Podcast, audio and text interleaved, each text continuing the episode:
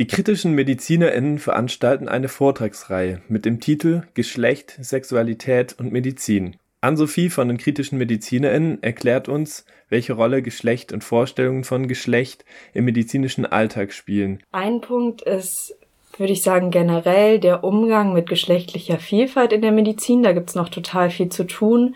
Und ähm, es fehlt da auch ein, also ganz viel an Bewusstsein überhaupt, wie spricht man Menschen an, ähm, so dass sich auch viele Leute, die sich jetzt jenseits von dem binären Geschlechterspektrum verorten, oft gar nicht ähm, trauen, ähm, in eine Praxis zu gehen oder ins Krankenhaus zu gehen, weil sie da schon so schlechte Erfahrungen gemacht haben. Und das führt ja eben zu total schlechter Gesundheitsversorgung von bestimmten Gruppen und dann auch, ähm, wie mit den Themen umgegangen wird, beispielsweise welche Entscheidungen getroffen werden, wenn ein intergeschlechtliches Kind zur Welt kommt, dass ganz viele MedizinerInnen da noch zu einer schnellen OP raten, obwohl es ja inzwischen auch gesetzlich verankert ist, dass das nicht gemacht werden darf. Im Rahmen der Vortragsreihe ist ein Workshop mit Max Rosmüller zum Thema Geschlecht in der medizinischen Praxis geplant. Hier kann erlernt werden, einen diskriminierungsfreien Umgang mit Menschen jeden Geschlechts gewährleisten zu können, mit Fokus auf genderqueeren, nicht-binären, transgeschlechtlichen und intergeschlechtlichen Menschen unter anderem bietet der Workshop laut Beschreibung die Gelegenheit, sich mit den eigenen Hypothesen zu Geschlechtlichkeit zu beschäftigen. Der Workshop wird im Frühjahr stattfinden und hat begrenzte Plätze.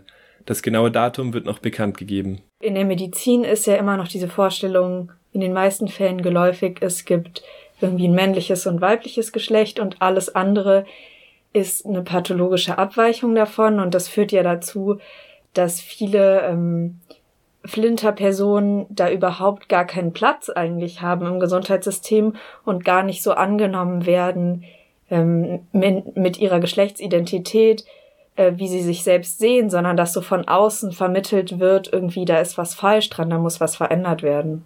Zum Thema, wie geschlechtsbinäre Normen, die in Medizinbüchern vermittelt werden, der geschlechtlichen Vielfalt der Realität hinterherhinkt, gibt es auch einen Vortrag.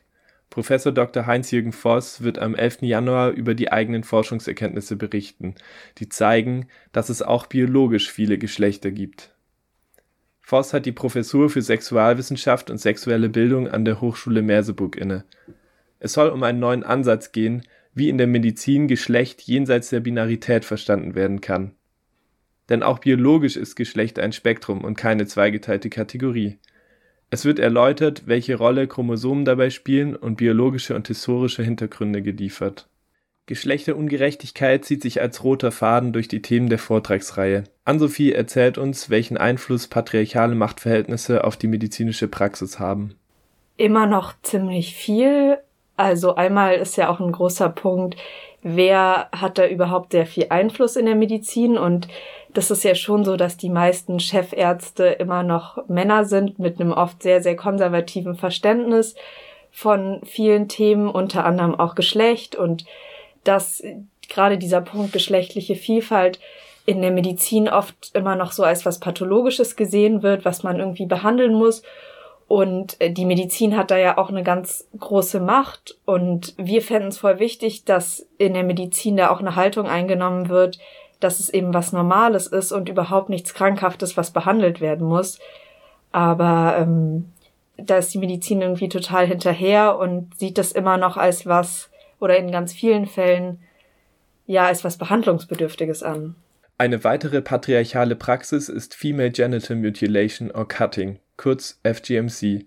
Dr. Mariam N. Leiterin des Freiburger Zentrums für Frauen mit Genitalbeschneidung, wird darüber einen Vortrag halten. Sie wird über die Vorkommen, die Hintergründe und medizinischen Folgen sprechen sowie über die Möglichkeiten, Betroffene zu behandeln und zu begleiten. Der Vortrag findet am 7. Dezember statt. Die Stigmatisierung von Menstruation und damit zusammenhängende Ungleichheiten sind ein weltweites Problem. Um über den Tellerrand hinauszuschauen, zeigen die kritischen MedizinerInnen deswegen einen Film über Menstruationstabuisierung und Periodenarmut in Namibia. Also ein Grund war, dass wir so ein bisschen den Blick auch über die Situation in Deutschland ähm, hinaus haben wollten und das nochmal die Situation ähm, genau ganz woanders zeigen wollten. Und dann war das auch ein bisschen so, dass es einfach persönliche Kontakte gab von Menschen aus unserer Gruppe zu den Personen, die den Film gemacht haben und so ist das entstanden. In dem Film Just Another Month werden zwei namibische Aktivistinnen begleitet, die gegen Periodenarmut und für Gleichberechtigung kämpfen. Die Beschäftigung mit Stigmatisierung von Menstruation soll dazu anregen, unseren eigenen persönlichen und gesellschaftlichen Umgang damit kritisch zu reflektieren. Der Film wird am 14. Dezember gezeigt und die beiden Regisseurinnen Rosalina Lange und Charlotte Weinreich sind zu Gast. Ann-Sophie erklärt, warum sie der Meinung ist, dass Medizin politisch ist. Ich würde sagen, Medizin ist total politisch. Ähm, gleichzeitig habe ich das Gefühl, dass so gerade im Medizinstudium das ganz oft so vermittelt wird, ja, dass wir machen hier nur Medizin und das Politische ist eine andere Frage. Aber wie ich vorher schon ein bisschen gesagt habe, Medizin hat ja einfach so in unserer Gesellschaft, wie das gesehen wird, ähm, schon irgendwie eine Macht und ähm, meiner Meinung nach müsste da total auch eine Haltung zeigen und kann ja einen ganz großen Beitrag dazu leisten, was als normal und was als krank gesehen wird, was ist irgendwie gesund, was ist erlaubt. Also auch gerade beim Thema Schwangerschaftsabbruch ähm, hat Medizin ja auch einen riesen Einfluss auf diese Gesetzeslage und könnte den Einfluss auch meiner Meinung nach viel mehr nutzen. Am 18. Januar wird zudem ein Vortrag zum Thema Lieben im Alter und der Veränderung von Sexualität mit dem Freiburger Urologe und Androloge Dr. Daniel Schlager stattfinden. Es geht um Körperlichkeit, Sexualität und intime Zwischenmenschlichkeit und deren Stellenwert in der medizinischen Anamnese und der Betreuung älterer Personen.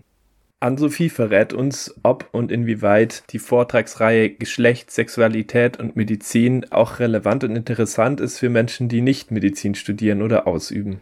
Ja, auf jeden Fall. Also das war uns auch ein Anliegen, dass sie jetzt nicht irgendwie total ähm, totale Fachsprache ist oder so, sondern wir wollten es zugänglich für alle interessierten Menschen machen, weil wir es irgendwie auch wichtig und spannend finden, da viele verschiedene Perspektiven einerseits zu hören, also auch von Leuten, die ähm, jetzt nicht selbst ähm, in, in dem, im medizinischen Bereich arbeiten, aber ich würde sagen, fast alle Personen haben ja irgendwas mit Medizin zu, zu tun, weil sie ja auch in der Rolle als Patientin sind. Und wir finden, das sind ja Themen, die einfach gesellschaftlich sehr relevant sind.